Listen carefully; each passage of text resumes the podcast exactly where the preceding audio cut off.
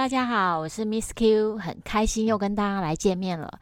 在节目开始前呢，可以先按下订阅小铃铛。如果对我的文章有兴趣，可以搜寻 FB 的 Miss Q 退休理财园地。想要快速学习收起投资的读者，可以搜寻 Money Bar 的 Miss Q 专区，或是 Smart 自学网。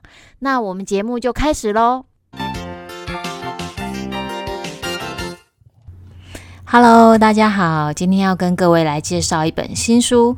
大是文化出版的《养成有钱体质》这本书呢，是一位日本的家庭理财规划师横山先生所出的。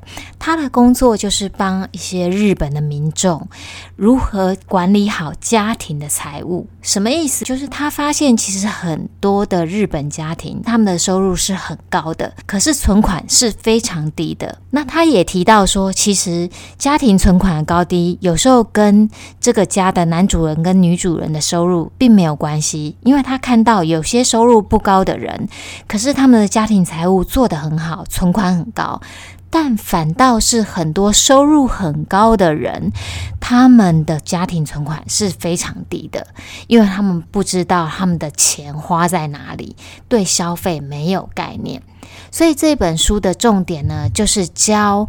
各位读者，如何用最快速而且最无痛的方式去存钱，做好家庭理财？那当然，第二个部分呢，养成有钱体质的第二个部分，就是如何管理好你的投资的账户。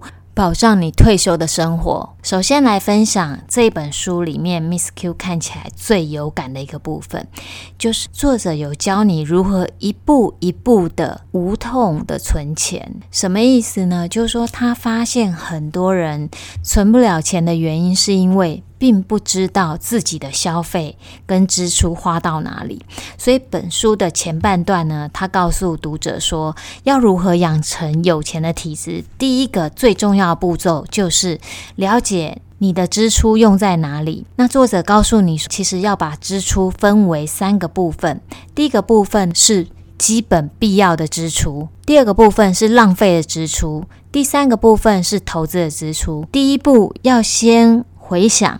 过去的这一个月当中，你的钱是花在哪个部分？当然，最终的目的就是要把投资的部分提高，越高越好，至少要提高到二十五 percent。投资的部分是什么呢？就是不管是投资自己，或是投资未来，或是投资有价证券，都算投资的部分。因为了解你这些支出之后，你就要设定一个目标。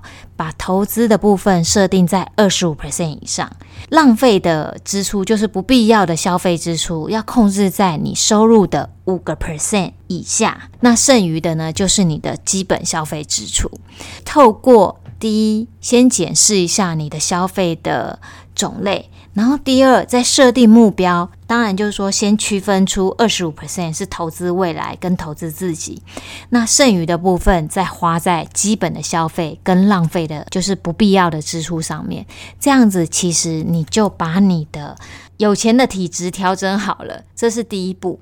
第二步，再调整好你每个月能够存下二十五 percent 的收入之后，你就可以达到一个蛮理想的家庭理财的计划。在完成这个之后，第二部分其实作者有介绍，要变成有钱人，必须要有三本存折。第一个存折是日用存折，就是放每个月的日常开销，这个部分要设定一点五个月的生活费，例如水电费。一些日常每月经常性的支出。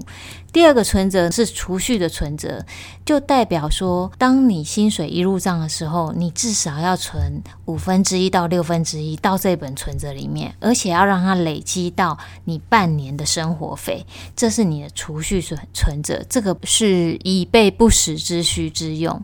那第三个存折呢，是理财存折，这里面呢不要放现金，就只放股票或是基金，这就是。是你的理财的存折。透过管理这三种存折，会让你的整个财务的运转会非常的顺畅，因为你可以应付短期的每个月的日用的现金支出，或是紧急的可能没有工作的支出，这就是储蓄存折。然后再来就是应付一个更长期的退休的支出。那透过管理这三本存折，其实就可以慢慢的迈向有钱人累积资产的这个历程。那当然呢，最后一步这个作者也有提到，要养成有钱体质的最后一步，那当然就是好好的管理你的投资的账户。投资的账户虽然作者里面是提到就是长期的 ETF 啊，股票基金。虽然跟 Miss Q 投资比较多的收息资产有一点点不太一样，不过呢，作者提到投资要成功的关键，其实跟收息资产投资成功的关键是一样的，就是要长期投资。因为收息资产呢，它其实长期投资一定是赚钱的。可是如果你是用错误的方法去短期萃的话，你就会觉得，嗯，它跟你想的不一样，因为。他这个资产的设定就不是短期的，所以作者也有提到，就是投资要成功，一定需要时间。也希望读者呢可以提早开始。假设你三十岁就开始，你就可以想象，你四十岁，其实你的账户就有一笔。你累积十年的金额，也会让你在未来的十年后不会感到那么彷徨，而且会很开心自己已经预做了准备。那以上呢，就是今天推荐的这一本书《养成有钱体质》。其实 Miss Q 前前后后看了两次，觉得诶，是日本人的投资方法，还有管理理财账户的方法，也是非常值得去学习。以上就是今天的内容。如果今天的内容对你有帮助的话，可以在下面按五颗星哦。我是 Miss Q，我们下次见喽，拜拜。